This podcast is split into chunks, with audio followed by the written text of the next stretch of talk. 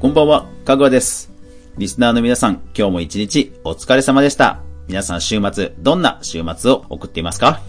えー私は今日はですね、えー体力増強のために家族と、えー近所のですね、えー公園に行ってウォーキングをしてきました。まあ、運動不足をね、少しでも解消しようということで、まあ家族とウォーキングに行って帰りちょっとランチを食べて、えー帰ってきたという週末でした。まあでも本当皆さんね、えー手洗い、えーうがいをして、えー風邪やインフルエンザや新型肺炎ね、えー予防に、えー気をつけましょうね。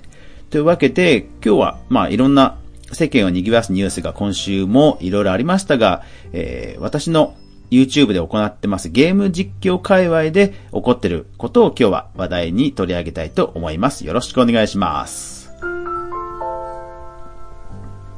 はい。え今日はですね、ゲーム実況界隈の話をしていこうと思います。えー実は去年から、えーゲーム実況界隈すごく変わったと皆さんお気づきになりましたでしょうか？多分、えー一番目にするのは、おすすめ、え急上昇欄？急上昇欄とかでも、例えば、え1年前とかでしたら、もうマイクラとフォートナイトばっかりだったのが、多分今って、え急上昇欄にパチンコ動画とか、えーそれからもうそれ以外の動画とかホラーとかたくさん出るようになったと思いません？まあ、要は大人向けの、えーゲーム実況動画が増えたとお気づきになっている方も多いんではないでしょうか。そうなんですね。まあこれまでゲーム実況の、えーリスナーさんでやはり多かったのはおそらくキッズの人たちが多かったと思うんですよね。ただ、えー実は去年 YouTube が、えー規約を改定して、えー子供向けの動画には、えー広告を出しませんよと、まあ、出しませんよというか、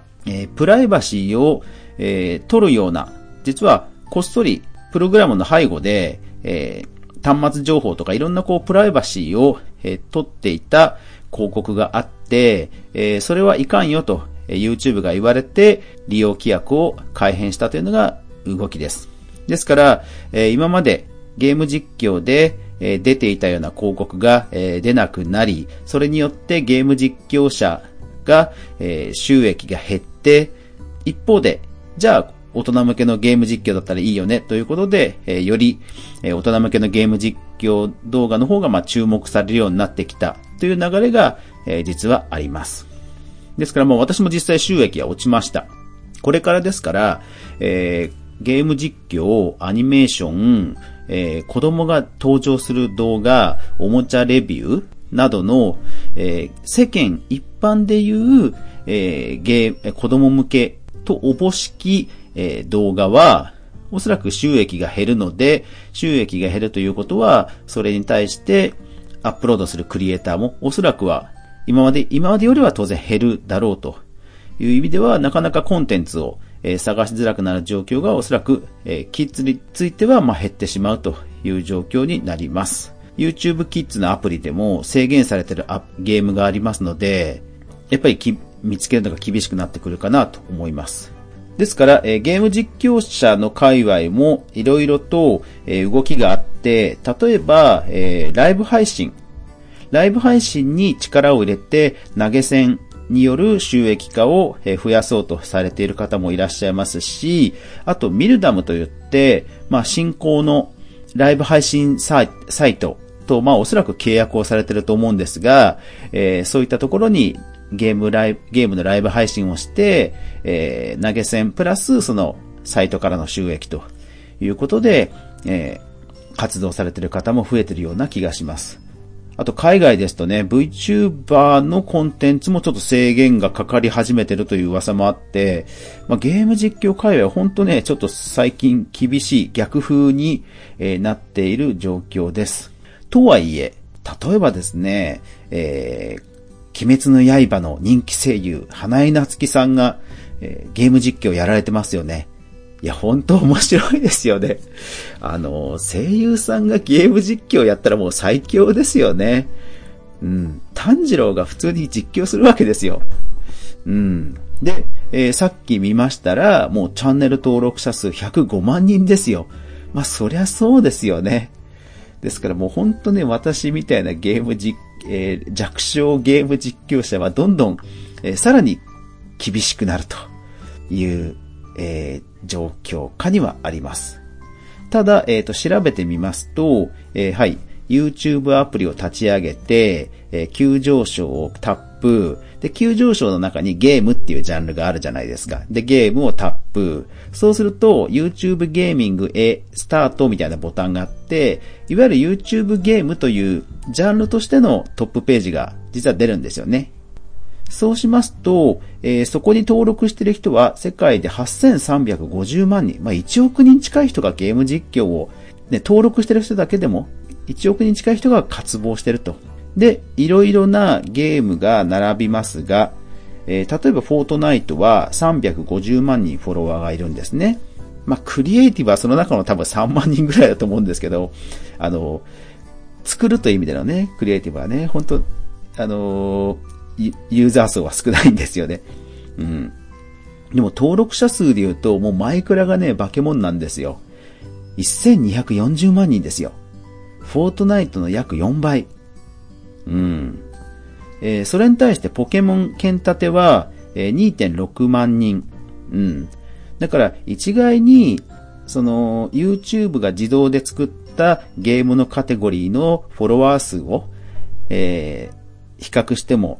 ちょっとあまり意味はないかもしれないんですが、ね、ポケモンとかはもっと多分ユーザー数はいるはずなんですけども、えー、あまり比較にならないかもしれませんが、やっぱり一つ言えるのは マイクラですね。もうマイクラの圧倒的強さですね。だから、ゲーム実況とマイクラっていうジャンルでも分けて考えないといけないぐらいな、まあ本当コンテンツだなという気はしますね。マイクラは、えー、YouTube Kids にもちゃんと出ますし、それからあともう学校教育にもね、マイクラってプログラミングとかでも入ってますもんね。だから本当にあの、おもちゃ業界 VS ガンダムみたいな。もうそれぐらいなんか市場規模が違う ゲームアプリなんですよね。だからそう、個人的にはマイクラとか、マイクラすごく気になってます。あとは、えー、2月8日から予約開始が、えー、発表されました、あつ森もね、ちょっと気になってます。うん。えー、フォートナイトクリエイティブの作品を楽しみにされてる方も多いかもしれませんが、まあちょっと私もそろそろ違う、また別なゲームをやってみたいなというのもあって、えー、いろいろと探しています。何か、えー、これやってくださいというのがあれば、ぜひぜひコメント欄に書いていただけると嬉しいです。あ、えー、あとはツイッターのハッシュタグかぐわ飯でつぶやいてくださると嬉しいです。あとは概要欄にお便りフォームのリンクがありますので、そこからリンクを送っていただけても OK です。うん、そうなんですよね。だから、まあ、あと、スイッチのドライブゲームは香川さんしか、えー、やってくれる人がいないっていうコメントもいただきますので、えー、そちらの方も引き続きやっていきたいとは思いますが、うん。まあでもいろいろゲーム実況界隈、え、これから変わっていくんですよという話をちょっと自分なりにまとめてみました。さて、まあそういう意味では、まあ私がゲーム実況をまさかやるとは思ってもみなかった、もう自分自身が一番本当驚いてるんですよね。うん。私自身本当ゲームが苦手で反射神経も運動神経もなくて、あの、ドラクエをやったことない、スーパーマリオも1ワールドさえもクリアしたことがない。要は1の1しかクリアしたことないんですよ。確か。うん。1の4とかはクリアしたことないはず。うん。もうそれぐらい、あの、あ、そう、ポケモンもだからやったことない。うん。だからそれぐらいゲーム全く面だった人がなぜかゲーム実況をやってるっていう人生の不思議な、えー、不思議さを49にもなって 実感してるんですけども。うん。まあでもやり始めるとやっぱり楽しいので、うん。その楽しさをだから私、ゲームが苦手な私だからこそ、何が楽しいかが多分、えー、遠目から気がつけるのかなという気はしています。面白い人ってほん、ね、おもし、楽しんでる方って本当にもう、心の底から純粋に楽しんでいて、多分それを言語化するっていうことには多分あんまり興味ないと思うんですよね。逆に私は苦手だからこそ、えー、なんでこんなに面白いんだろうっていうことに興味が湧くというのは、まあ、多分他の、えー、プレイが上手いゲーム実況者さんとは違うところかなとは思います。思っています。ですので、そのスタイルで今後もね、えー、楽しさをわかりやすくお伝えするというコンセプトはブレずに、えー、ゲーム実況、まあ、収益化がね、減ったとしても今後も続けてきますので、えー、ぜひぜひよろしくお願いします。あ、そうそう。でもね、あの、前からゲームを作ることの方には興味があったんですよ。うん。高校時代、えー、ロールプレイングゲームを作って、パソコン雑誌にプログラムが載ったこともあって、うん。あ、そう、だから、パソコン関係で一番最初にお金をもらったことは、それですね。そうそうそう、そうだ。私のパソコン関連の仕事の本当にルーツルーツルーツは、うん、それだ、そうだ。そうだ、そうだ。そうだ、今初めて思い返せばそうだ。パソコン関係で一番最初に稼いだのはゲーム制作だ、俺。そうだ。うん。あれ、確かまだあの雑誌撮ってあったような気がするんだけどな。そうそうそうそう。だから作る方にはすごく興味があるんですよね。うん。ロールプレイングゲームね、作ったんですよ。もう今ではそのパソコンね、元気じゃないので、えー、や、やれないですけど、そうそうそう。なんかね、じゃんけんをして 敵と戦って、えー、5階建てぐらいの、えー、タワーを攻略するみたいな、そういうゲームだった気がして、でもよく覚えてんな、俺。すげえな。だって、高校だから17歳ぐらいでしょ？もう30年も前のことだけど、昨日のように思い出せるな、すげえ。なんか自分で喋ってても、うん、笑えるな、うん。いやー、そうなんですよ。なのでまあ、だからこそあれですね、あの、フォートナイトクリエイティブもハマってるのかもしれませんね。うん。だからまあ、あの、そういうところ、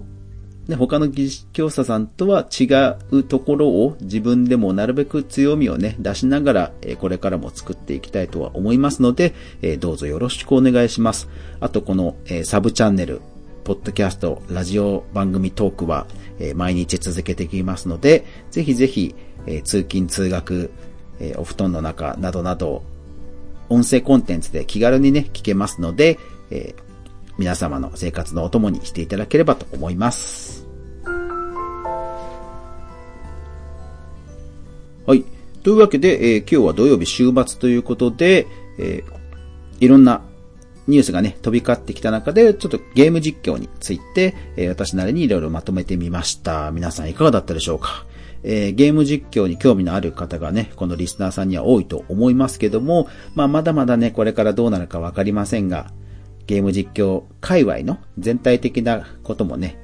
踏まえながら私も番組作りしていきたいと思いますので、今後ともよろしくお願いします。うん。まあでも全然問題ないと思います。うん。うん。あの、長期楽観、短期悲観で、えー、私の人生 歩んでますけども、全然問題ないと思います。というわけで、今日もご視聴ありがとうございました。やまない、雨はない。明日が皆さんにとっていい日でありますように。おやすみなさい。